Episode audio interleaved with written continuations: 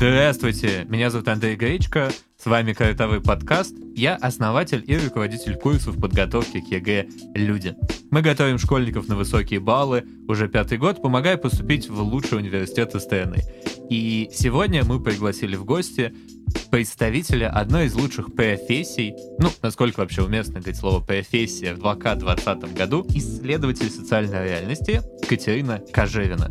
Катерина, расскажи, пожалуйста, кто ты такая? Привет. да, меня зовут Катя. Андрей так пафосно немножко начал про одну из лучших профессий. Не знаю, на самом это... деле лучшей. Да, на самом деле просто, да, социология, царица наук. Ну, по образованию я социолог. Сейчас я э, руковожу проектом «Заповедник». Это проект, который рассказывает истории о памяти, о культуре, о повседневной жизни в регионах страны. То есть мы выпускаем сайт, мы организуем экспедиции, проводим выставки, иногда снимаем кино. Вот сейчас э, готовим книжку. А, эта деятельность находится на стыке социальных наук и медиа. То есть наша главная идея в том, чтобы знания о мире, социальные знания о мире, они обретали яркую форму и находили своего зрителя или слушателя, которому это будет интересно и полезно. Спасибо. Мы знакомы с Катериной уже более восьми лет. Ой, не напоминай, Андрей. И Катерина была моим первым в жизни руководителем. Я работал под ее руководством в фонде «Общественное мнение». Напишу это в своем резюме. Я была первым руководителем Андрея Гречка. Не знаю, это плюс или минус ну, От тебя зависит, Андрей. Все как сложится дальше. Ну, Екатерина а, была человеком, который был для меня проводником в мир социологии тогда. И сегодня я хотел бы задать тебе вопросы про деятельность твоего проекта, послушать разные увлекательные истории, которые наверняка связаны с выходом в поле, в необычные, странные для московского человека места, куда ты попадаешь, и спросить тебя о социологическом образовании, а, потому что у нас на курсах самый популярный предмет обществознания. Я сам преподаватель обществознания, и многие из ребят, которые нас учатся, или учатся прямо у меня, они хотят поступить на социологию. Или рассматривают ее как одну из альтернатив наравне с другими какими-то дисциплинами. Хочется спросить, кому стоит поступать на социологию, кому не стоит, чему вообще там учат, и если человек решает, что ему все-таки стоит, что ему сейчас заранее стоит изучить на будущее. Я считаю, что нет такой профессии социолог. Есть образование социологическое. Mm-hmm. Ну, вот, а профессии могут быть совершенно разные. Там, менеджер, аналитик, а, там, я не знаю, там, кодировщик данных, кто угодно. Да? То есть, на мой взгляд, все-таки говорить о профессии социолог в нашей стране не очень приходится. И я тоже не чувствую себя социологом уже давно, хотя я 7 лет училась на социолога сначала, просто на специальность социология преподаватель социология, а потом магистратуру я заканчивала по специальности со страшным названием «Социология публичной сферы и социальных коммуникаций». А что это означает? Вот. Ну, Это была это... магистратура высшей да, школы да, экономики. Да, это была магистратура высшей школы экономики.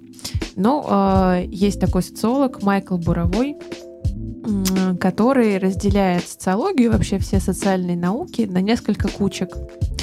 Так вот, э, есть, например, академическая социология, которая занимается производством знаний, в общем, ориентирована сама на себя, довольно часто, да, есть социология, например, полстерская, которая работает по заказу, у нее есть какой-то практический смысл. Да. А есть, э, ну, да, пол, полстерство, да, но так или иначе связано с опросами. А есть, например, социология публичная. В, в чем ее особенность? Или там социология публичной сферы, как у нас это называлось. А, что такая социология должна быть максимально открытой миру и обществу. И вот мы изучаем какую-то проблему, социальную, а потом о ней рассказываем людям. И предполагается, что люди должны быть очень счастливы, что мы им рассказали о том, как мы их тут поисследовали, ковыряли их вилочкой, вот, и должны как-то эти знания использовать в своей жизни, то есть почувствовать, что, в общем, они как-то дальше смогут лучше с этими знаниями жить. А, вот такой есть миф о а публичной как, социологии. А какие, например, это могут быть проблемы категории людей? Ну, то да, есть кого можно все, что вилочкой в надежде, что они потом Все что угодно. Вот спасибо. Э, вы приходите на завод, например, угу. да, и изучаете э, жизнь местных рабочих, да, почему они там, например, стали хуже работать, или почему они меньше доверяют начальству, ага. и почему жизнь у них такая э, грустная. грустная и несладкая. Да, а потом вы к ним выходите на трибуну и рассказываете, что у вас все плохо, потому что и дальше там по списку. Не знаю, почему у них там может быть все плохо. Там солидарности у вас uh-huh. нет, например. Вы да, не чувствуете там, себя да, социального клея, там, да, у вас там идентичность флюидная, вот, и вас э, рабочие за то, что вы, э, ну я, конечно, очень утрирую, но тем не менее, по идее для них это некое зеркало такое, они как-то могут дальше с этим с этим жить. Вот. Э, я Просто буквально вчера читал на «Медузе» чудесную э, статью интервью с белорусской писательницей, которая да. лауреат Нобелевской да. премии Алексеевич, и она рассказывала о том, что она как писатель исследовала проблемы чернобыльцев, людей, пострадавших от катастрофы, матерей э, людей, погибших в афганской войне, и она рассчитывала что они будут говорить ей спасибо после этого, что она рассказала их историю и как это подняла их проблемы, а оказалось, что большая часть, ну, значительная часть этих людей говорили ей наоборот, ну, такие не очень приятные слова, критиковали ее, писали, зачем вы про это все рассказали.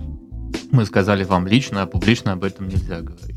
Работает ли подобная схема, что люди не совсем рады, когда в них ковыряются вилочкой с той самой публичной социологией? Да, но тем не менее, конечно же, эта история существует, потому что ну, у человека некое искаженное представление о себе. Ну, то есть и когда а, ты показываешь ему, говоришь, что вот это ты, это как будто бы ты в зеркале. Говорит, нет, это не я. Я гораздо лучше, умнее, добрее и прекраснее. Да. Вы и мне показали, да, какого-то непонятного, да. У нас есть. Да, да, да. Мы тут все братья, у нас есть солидарность, да. Все, что вы нам рассказываете, это вообще не про нас, да.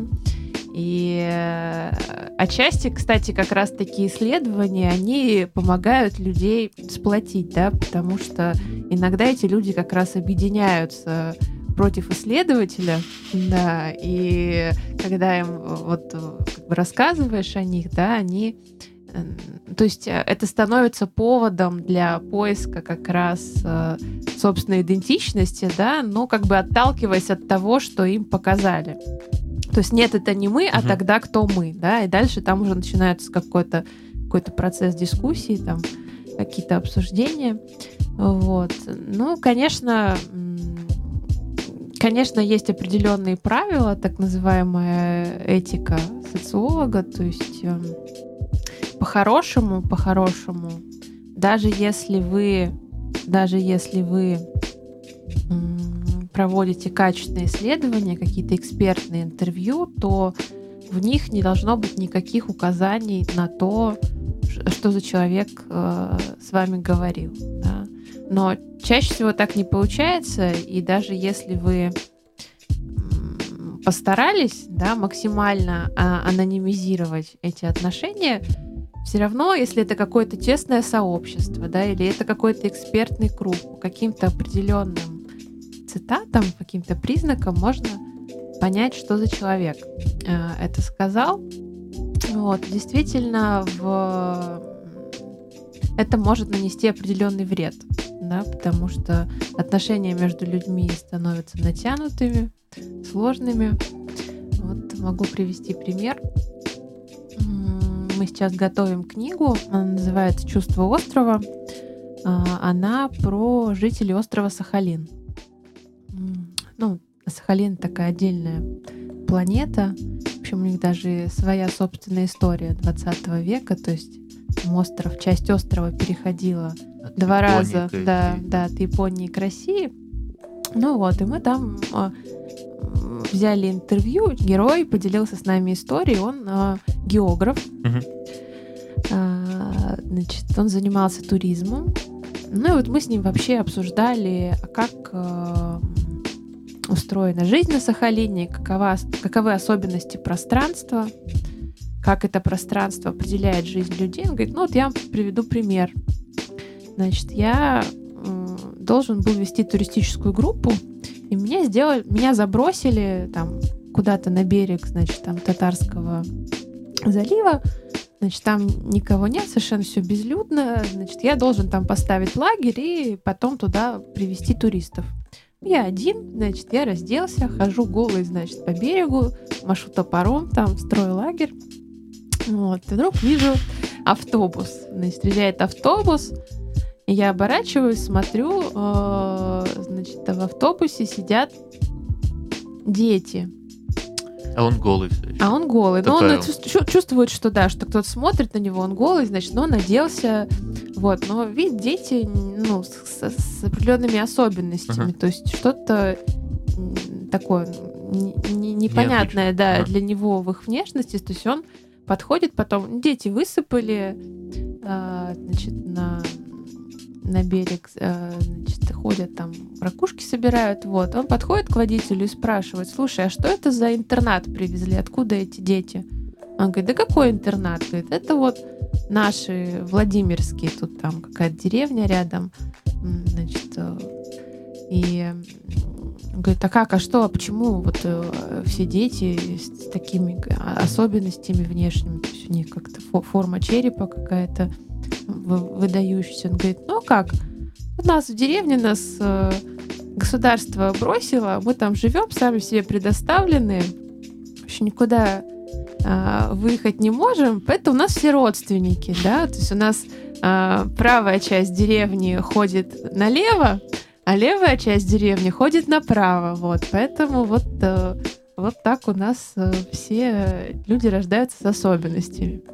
Вот он немножко друг, другими словами, другими словами это передал. Но смысл такой, да, конечно, для нас это какая-то очень яркая деталь, очень угу. яркая Дичь. И история для книги, да, но наш герой попросил, резко. Э, да, резко против, да, чтобы мы вообще это использовали, потому что он боится, что если он поедет в тайгу, то его там, то он оттуда не вернется, угу. да, потому что люди из этого места значит, э, припомнит ему эту историю. Что он на весь мир их да, вот теперь я взяла, видите, как его подвела, но я не сказала, кто это. Как мы ищем такие истории? Ну, здесь как раз эм, помогает эм, такая вещь, да, как э, социологическое воображение. Есть такое понятие, которое придумал эм, Чарльз Милс, известный социолог. Что это такое? Да? Это, это способность взглянуть на какой-то предмет или на какой-то какое-то явление с, э, с очень разных сторон, да, с, э, рассмотреть огромное количество контекстов, в которые попадает это явление. То есть вот, например, ты пьешь кофе, вот что, что, например, э, тебе сказали по поводу этого кофе, да, то есть кофе, во-первых, это не только там черный горячий напиток, да, это символ, uh-huh. да, там парень с девушкой идут пить кофе, значит, это, возможно, символ uh-huh. какой-то особой коммуникации, да. А, это история, например, про там экономические отношения, да, потому что кофе это колониальный продукт. Uh-huh. Ну, то есть за как бы символом, за, точнее, не за символом, а за неким предметом мы видим а, огромное количество контекстов угу. так и здесь, чтобы рассказать... Связанных с отношениями между людьми. Да, угу. да, да. То есть кофе это не просто кофе, да, стакан это не просто стакан. Человек, там, житель Сахалина, это не просто житель Сахалина, да, это носитель огромного количества контекстов. И здесь, если, например, э, журналисты, ну я так предполагаю, да, что они идут от истории, то есть они находят конкретного человека, да, они находят какой-то конкретный кейс, они его рассказывают. То есть мы идем от контекстов. Какие у тебя были самые неловкие и неудачные попытки наладить контакт? Неловкие, Когда, неудачные? Да, ты пыталась наладить контакт с э, респондентом, с человеком, которого ты исследуешь. Хороший вопрос. не получалось, или некоторое время, или вообще не получилось? Хороший вопрос. А, Спасибо. а, Тяжелее всего мне было найти контакт ам, с пастором. Потому что это человек, который у него у него своя цель. Вот, то есть А я с- паста где? Да, значит, это была Ленинградская область. Э, Значит, это пастор лютеранской кирхи. Ага. А, Его зовут Виктор. А, Но человек такой сложной судьбы. То есть он не сразу стал э, пастором в лютеранской кирхе. Он был наркоманом. А, Ну, Я он- слышал очень много историй просто про то, как люди, которые пережили опыт с наркотиками, потом становились да, пасторами. пер- пер- Я- перешли к Богу, да. да, да. раза три таких истории. Да, вот, кстати, да, Слышал. я так- такую историю тоже знаю. У него немножко другая история, но там тоже, в общем, был жизненный кризис. Он был э, таким бизнесменом из 90-х. То есть он торговал обувью Саламандр, когда еще Саламандр Солидно. да, в России был большой редкостью и эксклюзивом. Значит, и он этот саламандр развозил во всей стране и продавал там женщинам криминальных авторитетов, там женщинам глав э, там э, регионов, там не последний человек в обществе, вот. И но потом, э, значит, там, ну, понятно, что 90-е это время сложное, в общем, не прошло все это для него даром. В итоге он все потерял свой бизнес, там работал водителем то ли троллейбуса, то ли чего-то еще. Вот. И, но он человек очень харизматичный и очень такой, да, пассионарный. И вот он вернулся к себе в свой поселок, где он родился, а там а, стояла финская кирха, которую ну, во время войны разрушили. Там как раз эта территория, она до 44 года принадлежала Финляндии. Мгм. А после 44 уже отошла Советскому Союзу. И там осталась финская архитектура. Вот. И, значит, осталась эта кирха. Ну, там в советское время она была птицефабрикой, птицефермой. То есть там прям в этой кирхе водились э, курочки. Там же, значит, все, все отходы, то есть все как бы было вот в этом в церковном дворе. И она стояла бесхозная и разрушенная. Вот, а он человек предприимчивый, и он как-то сразу понял, что он может э, как-то людей к себе притягивать. То есть он вернулся, когда в свой поселок, значит, он понял, что он, в общем, человек может влиять на окружающих людей. Вот. И он начал проповедовать. То есть он сразу даже не понял, что он проповедует, что это там именно лютеранство там или что-то. Ну, то есть у него просто была такая За все Э, хорошо. да, да, да, такая вот, ну, тоже за всех, ну, то есть у него просто было такое стремление именно помогать людям, э, помогать им встать на путь Мгм. Божий. Вот. э, Ну и так постепенно он э, вокруг себя собрал э, паству свою, там он потом ездил учиться. Ну и тут потом, опять же, финны э, приглядывают за своими бывшими территориями, то есть они помогают. В 90-е особенно много помогали, э, сейчас тоже помогают. Вот, э, вот этим вот поселкам, да, которые, которые у них отняли фактически в 44 году. Ну и, в общем, в конечном счете они восстановили эту кирху с помощью финнов, там, с помощью частных пожертвований. И вот он, значит, в этой кирхе пастор. Вот он мечтает сделать первый частный монастырь в России. Сейчас не знаю, но вот два года назад мечтал. Чем отличается частный монастырь?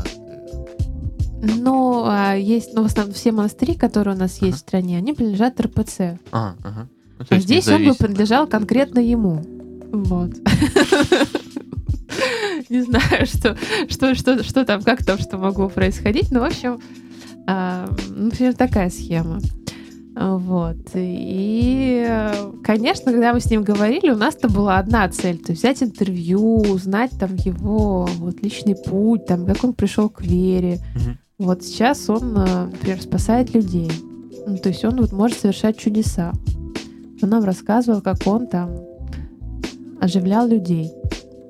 Очень интересно. Интересный досуг. Да, очень интересно. Но понятно, что у нас там конечно, интересовала, опять же, вот эта тема столкновения культур, поскольку это поселок, э, там, когда-то он был финским, потом э, туда заселили советских переселенцев, осталась вся архитектура, там кладбище, это все осталось финское. И вот, собственно, что с этим финским наследием произошло. Mm-hmm. То есть у нас был очень конкретный фокус такой межкультурный. Вот, а ему не хотелось про это рассказывать. Ну, то есть то, чтобы не хотелось. У него были другие цели. То есть он э, хотел нас тоже посвятить, так сказать, в свою Общину. А, да. я понимаю, что я не справляюсь. Просто нет. То есть я уже и так, и сяк, уже его... Ну, то есть это было сложно. Вот. И он... Ну, в конце концов, мы, конечно, из него вытащили то, что нам было нужно. Но это далось нам с трудом. А были ли ситуации, когда ты была в поле, взаимодействовала с людьми, тебе было прям страшно? Ну, то есть не неловко, а ты реально страшно? чувствовала ну, угрозу какой-то физической безопасности. Да. Такие ситуации тоже бывают. Насколько они чистые, какие это были ситуации? Как в таких случаях действовать? Ну, то есть, э, ну. в целом, большая часть людей, они не покидают какой-то привычный мир социальный. То есть, они живут, допустим, в Москве. Если они куда-то путешествуют, они путешествуют а, в те места, которые по контексту связаны с их привычной социальной жизнью, mm-hmm. жизнью, mm-hmm. условно. Они идут в кафе в Европу, аналогично тем кафе, в которые они ходят в Москве. Ну как, со мной никогда не случалось ничего плохого. Но, в принципе, Иначе вот ощущение страха, оно было. Мы пришли на интервью тоже в Архангельске. Вот. И это был человек такой очень интересный он немного сепаратист. Вот, то есть он э, там одна из его идей как раз в том, что поморы это там, чуть ли не отдельная mm-hmm. нация. Вот, они все должны отделиться там и сделать свое государство. Он такой дед с огромной длинной белой бородой. Вот, и мы пришли к нему, ну как там, там что-то рассказ, рассказывает, говорит. А, и ну, а во время интервью он просто сидит и держит калаш. Да. Типичный атрибут Да, то есть у него он, значит, э, коллекционирует оружие.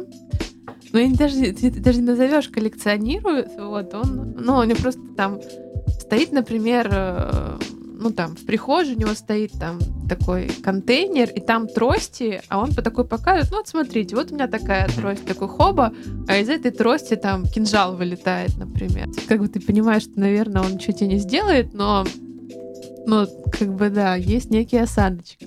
Хотел поделиться своим личным опытом, что 90% коммуникации, которые у меня есть, как у основателя и руководителя малого бизнеса на протяжении пяти лет, что мы существуем, это все навыки, которые я получил в ходе социологической работы.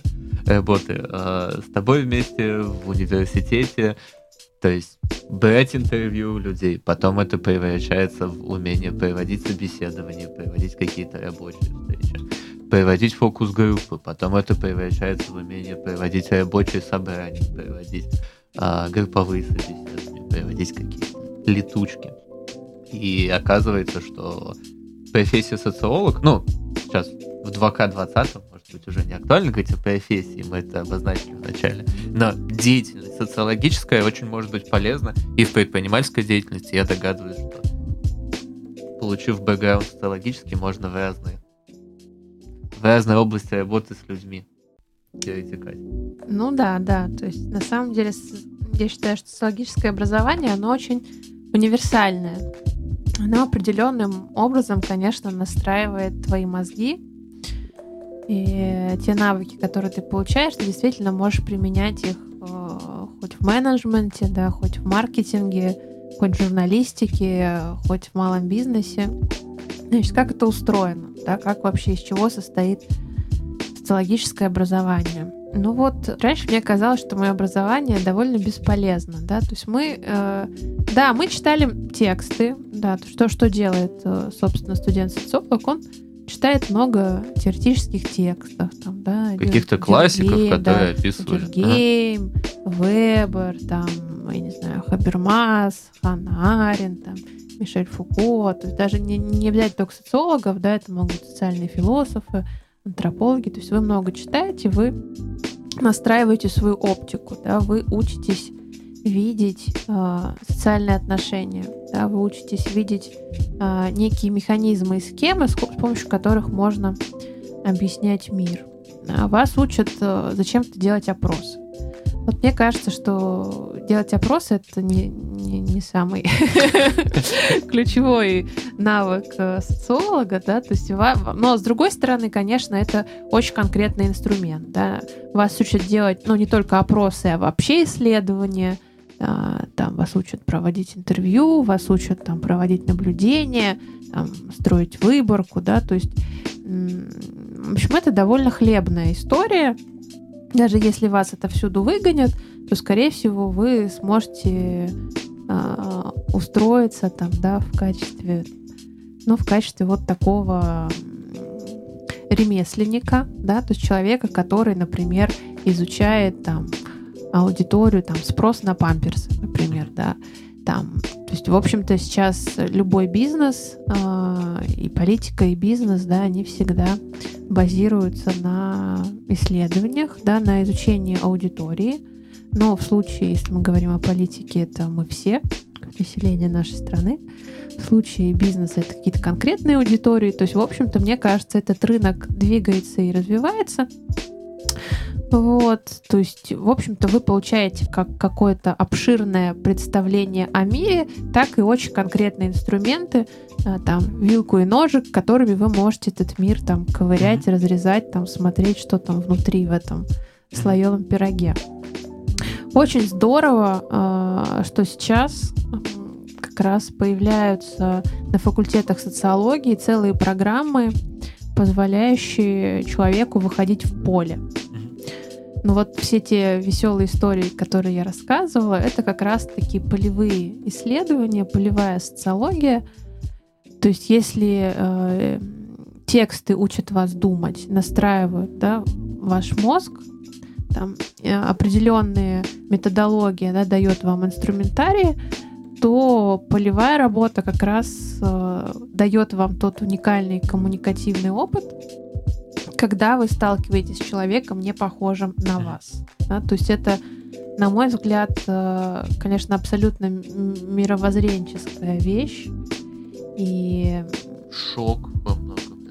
Ну, людей, особенно молодых. Ну, сначала ну, есть... шок, да, а потом некое принятие, да, ага. и понимание, а, что мир гораздо сложнее, чем он кажется вам, когда вы сидите в уютной студии подкастов в центре Москвы, да, и пьете кофе из э, картонного стаканчика. Я помню, поделюсь, а, для меня просто взорвавшим мой мозг и открывшим, вот расширившим мое сознание опытом. А, мне было 18 лет, по-моему, я был на... Заканчивал первый или начинал второй курс университета, и у меня был один из научных руководителей, Ирина Соболева. Она сейчас в Нью-Йорке, готовится стать доктор наук американским. Э, и она очень крутая, она очень крутой исследователь. И тогда она собрала команду ребят. И он говорит, ребята, выходим в поле, вот вам анкета опрос, идем, а, идем опрашиваем а, политических активистов на митинге на Болотной площади. Тогда вот какая случилась история с протестами. А, опрашиваем людей, которые вот против Путина за какие-то изменения. Идем опрашиваем нейтралов а, на чистых прудах. Просто подходим к людям, спрашиваем, как они ко всей этой истории относятся. И идем опрашиваем а, на стадион Лужники людей, которые собрались на митинг в поддержку Владимира Путина. И там был, я прям помню, 23 февраля 2012, видимо, года, да, 8 лет, ровно 8 лет назад почти. А, я не видел Путина на стадионе, но я ходил по рядам за этим стадионом и беседовал. И там, когда я шел туда, я думал, ну, наверное, люди, которые туда пришли, им, наверное, как-то платят, не знаю, или они там, у них какое-то, не знаю, не может быть, ну, какие-то ангажированные. Оказалось, что там огромное количество людей, которые искренне пришли на этот митинг, там, казаки, какие-то женщина-продавщица, которая такая, ну, конечно, я сама пришла, сказали митинг. Или даже люди, которых привезли условно на автобусах, но они были абсолютно этому рады. И это был такой взрывающий мой мозг опыт. Я видел, что это такие же реальные люди, как те, которых я опрашивал на условно Болотной площади. И что это не добро и зло, и там, и там люди, и все это очень серое, нейтральное, и я оказался открыт к миру после этого опыта.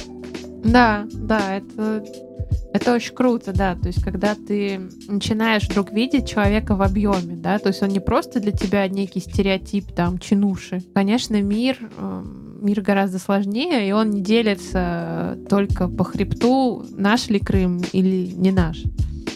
Вот. И, конечно, именно поэтому мы, например, с Высшей школы экономики организовали а, несколько экспедиций со студентами. Сейчас а, как раз активно и на факультете социологии, на других факультетах развивается программа «Открываем Россию заново». Угу. Это когда студенты летом или не летом могут поехать в экспедицию и там получить некий полевой опыт. Вот, то есть как раз оказаться в регионе, оказаться с людьми не похожими на вас, ну и вот, например, мы, когда делали такие экспедиции, мы не только брали, например, студентов из высшей школы экономики, мы приглашали на эти экспедиции студентов из региональных вузов. И мы создавали такие... Микс-команды. Микс-команды. Да, и даже само это миксование, да, оно, конечно, очень сильно меняло представление и тех, и тех, о ага. мире. Ну, например, у нас вот э, была моя команда, мы работали, ну, это было в Омске, мы, ну вот как раз, да, московские студенты, и вот были ребята из Омского университета, вот, и у нас, э, помню, после интервью ехали в такси, и оказалось, что один мальчик из Омска. Он не умеет пристегиваться. То есть он никогда не ездил в машине на переднем сидении. Вот. И он, ну, практически ага. никогда не выезжал из Омска. Но при этом он очень глубоко погружен, например, в историю этого места. То есть он там какие-то у него совершенно энциклопедические знания, но у него какой-то совершенно вот такой опыт другой, угу. да. И рядом сидел другой наш студент, который там объездил. Весь ну, не, ну да, то есть он там учился где-то за границей, да, и при этом у него совершенно другой стиль и отношение к знаниям. И это, конечно, для него было вообще какое-то столкновение, что вот, а есть еще вот так. Ага. То есть и для этого было некое удивление, и для другого было некое некое удивление, что это очень интересный глубокий человек, да, но вот он не умеет пристегиваться на переднем сидении. Вот. И когда ты такие вещи видишь, ну, а, а для другого было удивление, что а что можно вот, ну, то есть он для него было удивление, что можно, например, заниматься своим образованием не из-под палки, ага. да? что вокруг него люди, которые вот там делают это там потому что нужно, да, там списывают на экзаменах, там еще что-то. То есть и тут он видит каких-то других людей, которые ну, для, для которых это и есть жизнь, то есть для которых ценность тоже, что и для него, да, сами знания. Это, конечно, очень сближает. Ну, вот. ну конечно, кого-то шокирует. Вот, например, у нас э, девочка, тоже студентка наша, у нее очень красивые рыжие волосы, очень красивые. Зовут ее, по-моему, Злата. Да, так бывает. Чудесно. Да, значит, значит и она едет в омском такси с омским таксистом. Ну, а в Омске такси совсем другое, не такое, как в Москве, то есть там какая-то девятка там или еще что-то, вот. Ну и там мужик ей все рассказывает, там, ну парень, как он там про свою жизнь, тоже он там то ли сидел, то ли не сидел. Вот, и как они так подружились, все хорошо. Она выходит из такси, он ей говорит, слушай, а ты, говорит, потри, пожалуйста, своими рыжими волосами пол в машине, чтобы фарт был. Вот. То есть он верит, что раз она рыжая, и она сможет, значит, потереть волосами машину, значит, у него будет фарт. Вот. Ну, она потерла, по-моему, волосами машину. То есть, конечно, это ее шокировало, но при этом вот это эмоциональная какая-то... То есть, если бы ей это рассказали, вот как я тебе сейчас рассказываю, да, наверное, это это вы, выглядело бы... Э, отвращение. Да, да, но когда ты погружаешься в эту среду, э, да, для тебя тебе вызывает некое удивление, но при этом ты это понимаешь, принимаешь, тебе интересно, и это вызывает у тебя какие-то чувства, да, там, какую-то эмпатию часто. Понимаешь чужие правила. Да, игры. да, да, да, ты понимаешь чужие правила игры. Ну вот, э, конечно, в моем случае это мне кажется, уже дошло до какой-то не очень здоровой вещи. То есть я стала каким-то э, совершенно абсолютным релятивистом. То есть, когда мне говорят, а, вот тут человек, он считает себя мессией, не хочешь ли с ним поговорить? Я такая, а, да, очередной мессия, ну пойдем, конечно же. То есть, как бы это, ну, для меня норма некоторая, да. Ты То есть, даже если без, человек считает себя, да, считает себя там я не знаю, пророком, ага. да, то есть для меня это как бы норма, но окей. Есть человек, который считает себя юристом, есть человек, который считает себя пророком. То есть, в принципе, небольшая, небольшая разница. История, да. да, и, ну, то есть, возможно, конечно, мне нужно как-то как-то все-таки выстраивать какое-то свое личное представление о норме, потому что у меня оно довольно сильно размылось.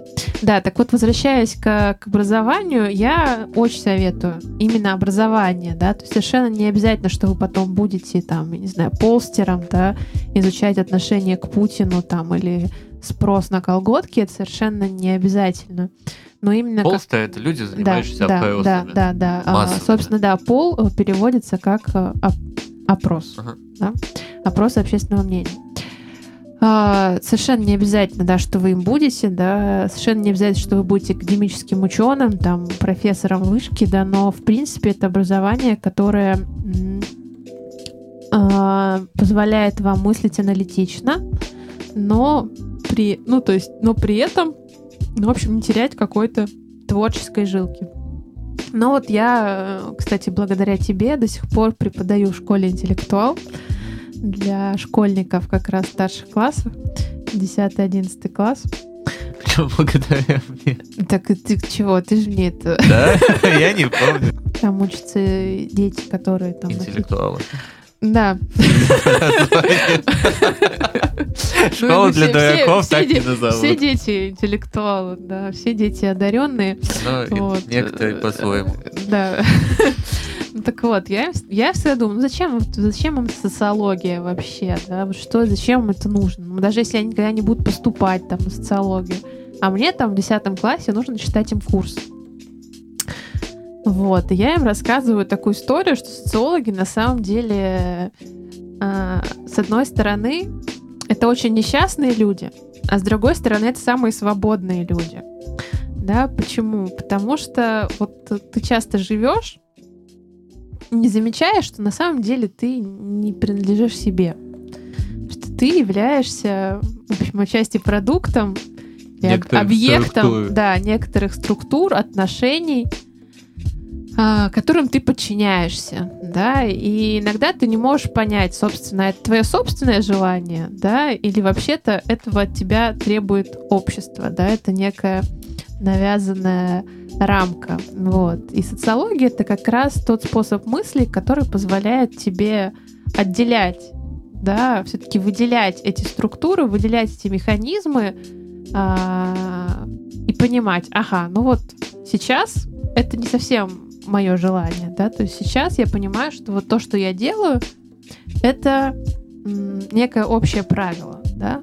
С одной стороны, ты становишься очень несчастным, Потому что ты понимаешь, что вся твоя жизнь, она подчинена этим правилам. Ты понимаешь, что ты далеко не все эти правила можешь преодолеть. А с Я... другой стороны, ты, конечно, э, на мой взгляд, все-таки чувствуешь себя свободнее, потому что даже сам факт этого осознания, да, помогает быть, ну, честным с собой. Я думаю, Это очень мощная мысль, и она мне очень дает много сил в жизни, и я бы хотел как чтобы ребят, которые, например, изучают общество знаний, задумываются о возможном поступлении в социологию или смежные специальности, задумались, задумались над этим, учились бы так смотреть на мир. Ну, то есть, э, понимание того, что твоя собственная жизнь и жизнь окружающих людей является продуктом каких-то структур, не знаю, гендера, что ты делаешь что-то просто потому, что ты мужчина или женщина. Да. да. Класса. Ты делаешь что-то просто потому, что ты средний класс в Москве. Да.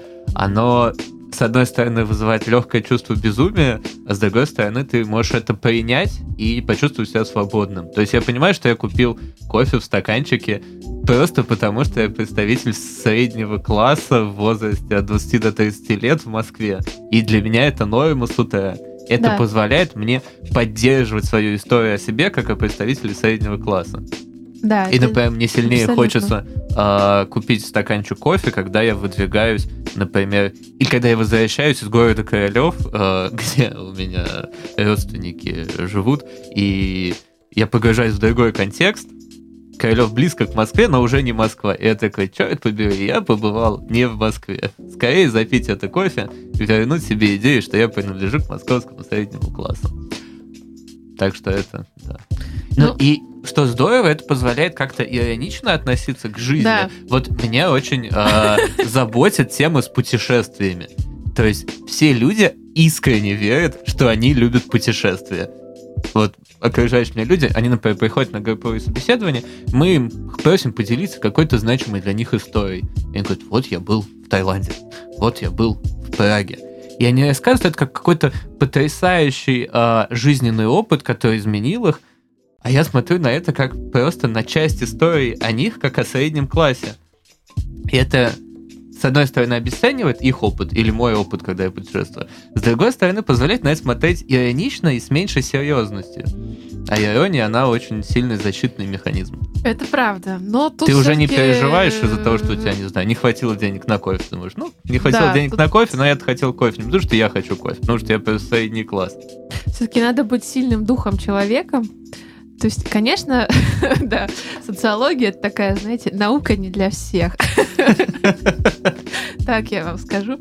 Но я, иногда коллеги приходят ко мне, например, и я им говорю, ребята, вы же понимаете, что все мы жертвы капитала, что есть капитализм, структура капитала, и ваша жизнь построена вокруг выполнения каких-то функций в рамках капитала, и вам кажется, что я мелкий капиталист, и значит я как-то организую это. Нет, я точно такая же жертва капитала, а через меня капитал э, воплощает себя в каких-то действиях. ну вот я расскажу личную И историю. люди смотрят на меня и говорят, как бы скорее о типа- негативных последствиях того, к чему может привести социология. Я помню, я а, ходила на курсы. У нас еще есть время. Социология. Чрезмерное увлечение социологией. Я, да, я ходила на, э, даже не на курсы, значит, я помогала ребятам организовывать встречи со всякими режиссерами. Вот, я тогда фотографировала еще. Знаешь, была встреча с а, Мариной Разбежкиной, такой Мгм, очень известный Документалист. документалист. Да, и мы смотрели ее фильм.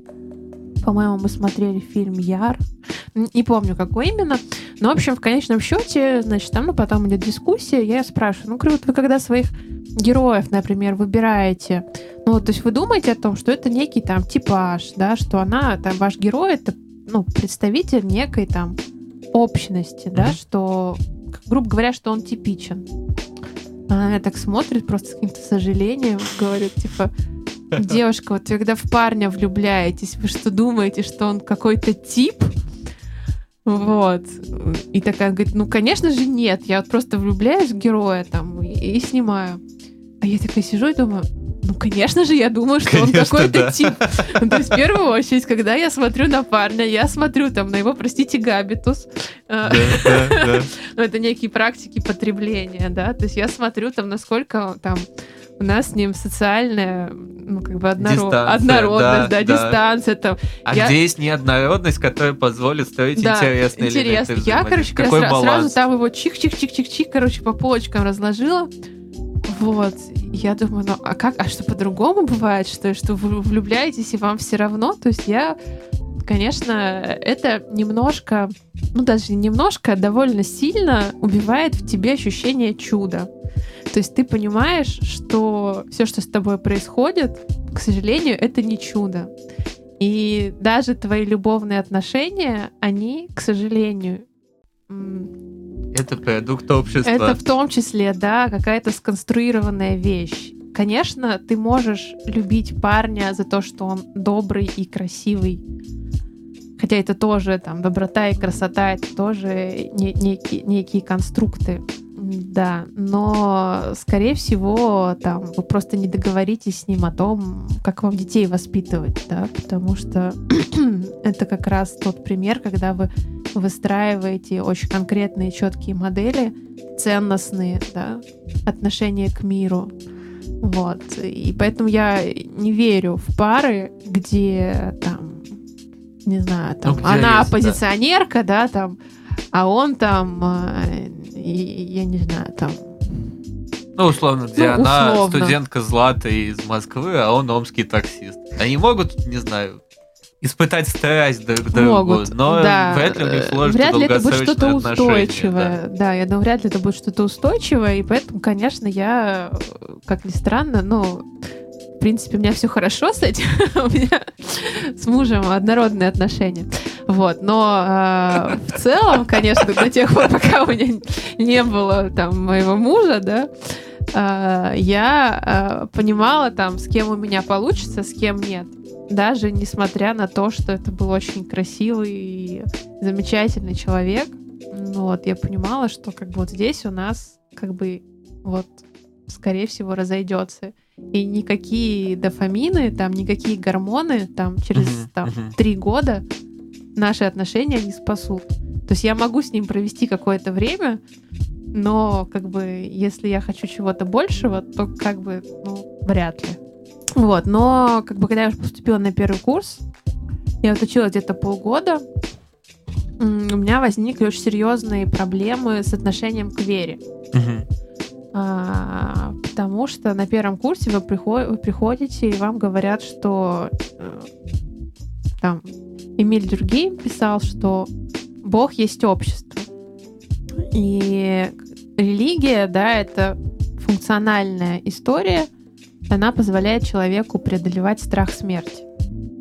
То есть у религии есть очень конкретная функция, назначение, и вот, пожалуйста, вот мы по полочкам можем разложить, что, что это за функция, да, и вот он у тебя концепт Бога, он тоже имеет под собой очень четкую прагматику. Да? А 10 заповедей — это вообще юридический документ, который позволял структурировать общество, да, чтобы оно вообще сохранилось. Там не убей, не укради. То есть это не, не только и не столько да, про какую-то... Мораль. Ну, это же то, что мораль. Мораль это тоже как бы свод правил, да, про какое-то единение с высшим существом, там, с высшим созданием, да. коммуникация. А эта история, да, абсолютно, она э, такая регулятивная. Вот. И когда я поняла, что 10 заповедей это... Ну, то есть у меня было какое-то совершенно какое-то потрясение, да, что я поняла, что, что это все очень прагматично вот, и там, что это все, там, история там про страшный суд, там история про жизнь после смерти, что она нужна для очень конкретных вещей, да, чтобы человек там не сходил с ума при жизни, да, и мог преодолевать вот этот страх смерти. Вот, и, конечно, тогда я первый раз, когда я об этом задумалась, мне было 16 лет, ну, я, конечно, и раньше думала про все эти темы, там, смерть, бог и вот это, но они у меня были скорее вот как раз такие очень эмоциональные. Я это все переживала.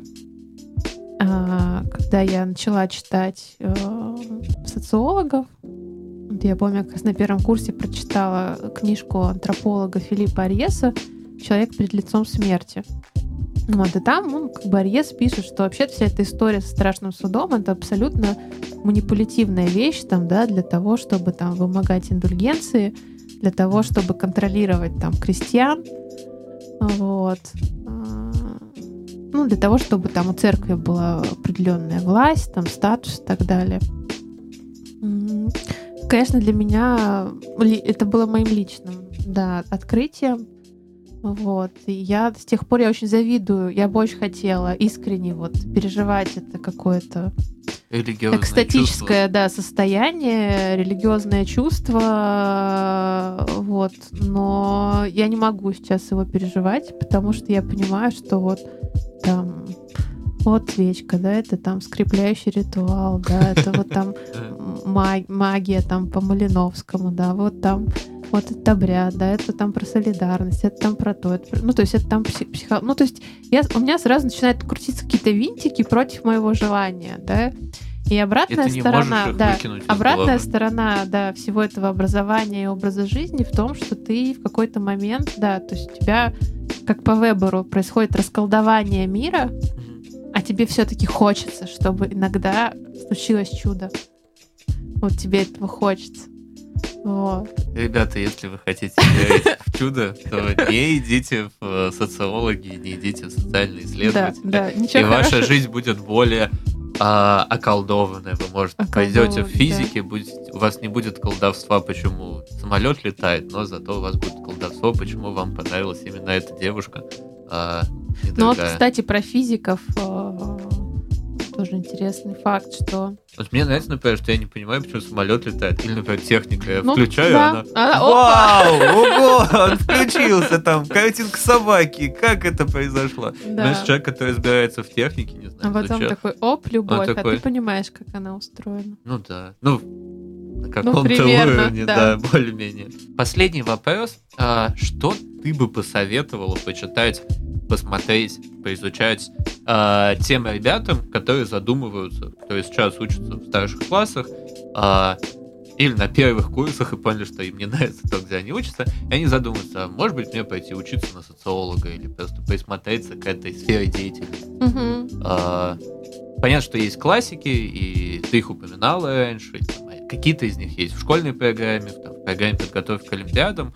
А что актуального, крутого про Россию, про современные контексты каких-то коллег, которых ты симпатизируешь, которых ты ненавидишь, но хорошо, тебе кажется, э, что они классные. коллег- каким коллегам я симпатизирую? Да, не буду скрывать свои симпатии. Э, На самом деле я советую вам читать Facebook. Неожиданный поворот. Неожиданный поворот, да. Ну, мне Ну кажется, ребят, что... Да. читайте, и все будет. Э, Да, ну, конечно, советую вам читать шанинских профессоров, да, в Э, первую очередь. Шанинки, МВШСН, СН. Московская высшая школа социальных наук. наук. Да, конечно, в первую очередь это Григорий Юдин. Вот. эм, Мне кажется, что, да, сегодня это ну, такой, да, вот если говорить о каком-то да, идеальном, идеальном типе э, социолога, да, то лично для меня сейчас это, да, безусловно, он. Вот. Потом, конечно, я вам советую посмотреть, что происходит в Европейском университете, вот, до работы Вадима Волкова, например, там по силовому предпринимательству.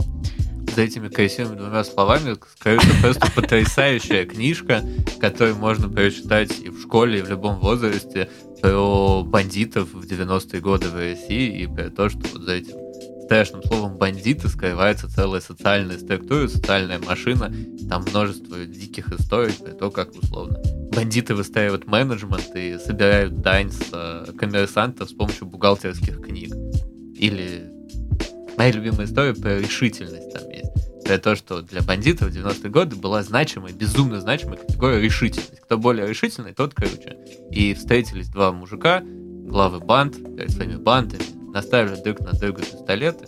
И один из них, чтобы продемонстрировать свою решительность, что его, ее у него больше как категория, говорит другому, стреляй в меня, стреляй. Там наставил пистолет прям себе на лоб. Говорит, ну стреляй, что, я не боюсь. И второй выстрелил и убил его. С одной стороны, первый оказался более решительным, он выиграл. С другой стороны, он проиграл. Вот такие забавные социальные коллизии в этой книжке описаны. Да, очень хорошая книга. Да. Ну, не знаю, что вам еще посоветовать. Ну, конечно, опять же, какие-то личные симпатии. Да, мне очень нравится то, что делает Сережа Мохов. Вот. Я думаю, возможно, Андрей захочет его пригласить. Да, вот Надира показывает два пальца раз Все любят Сергея Мохова, и я поговорить тоже люблю Сергея Мохова. Ним- Да. Да, действительно, мне Это кажется, человек, который а, занимается археологией русской смерти, а, который исследует вопросы, связанные со смертью, социологией смерти, с кладбищами, с могилами и Да, с социальной точки совсем зрения. прекрасно. Вот, поэтому... Поэтому очень колоритный. Да, то есть можно посмотреть, да, что делают там наши э, гендерные исследователи, исследовательницы.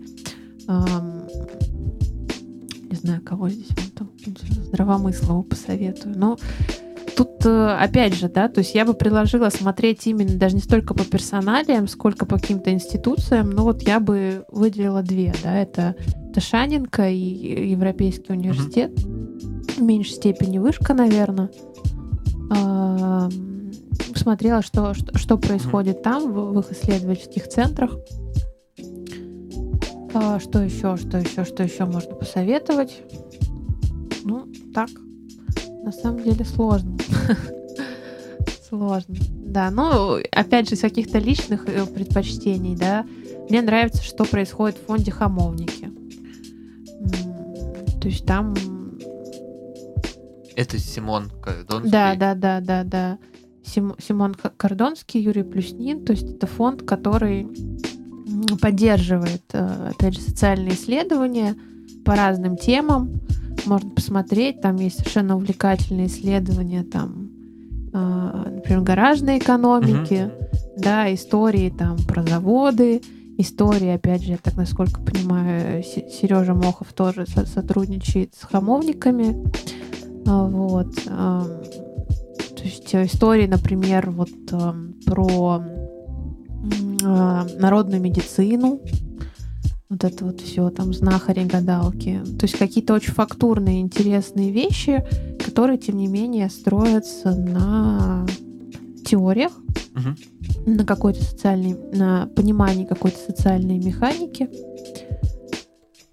Вот, так что Мы дерзайте. составим список. Да, да, но вот мне, я очень люблю всегда ссылаюсь Ссылочек. на социолога Артемия Позаненко. Он изучает э, отдаленные поселения, изолированные поселки.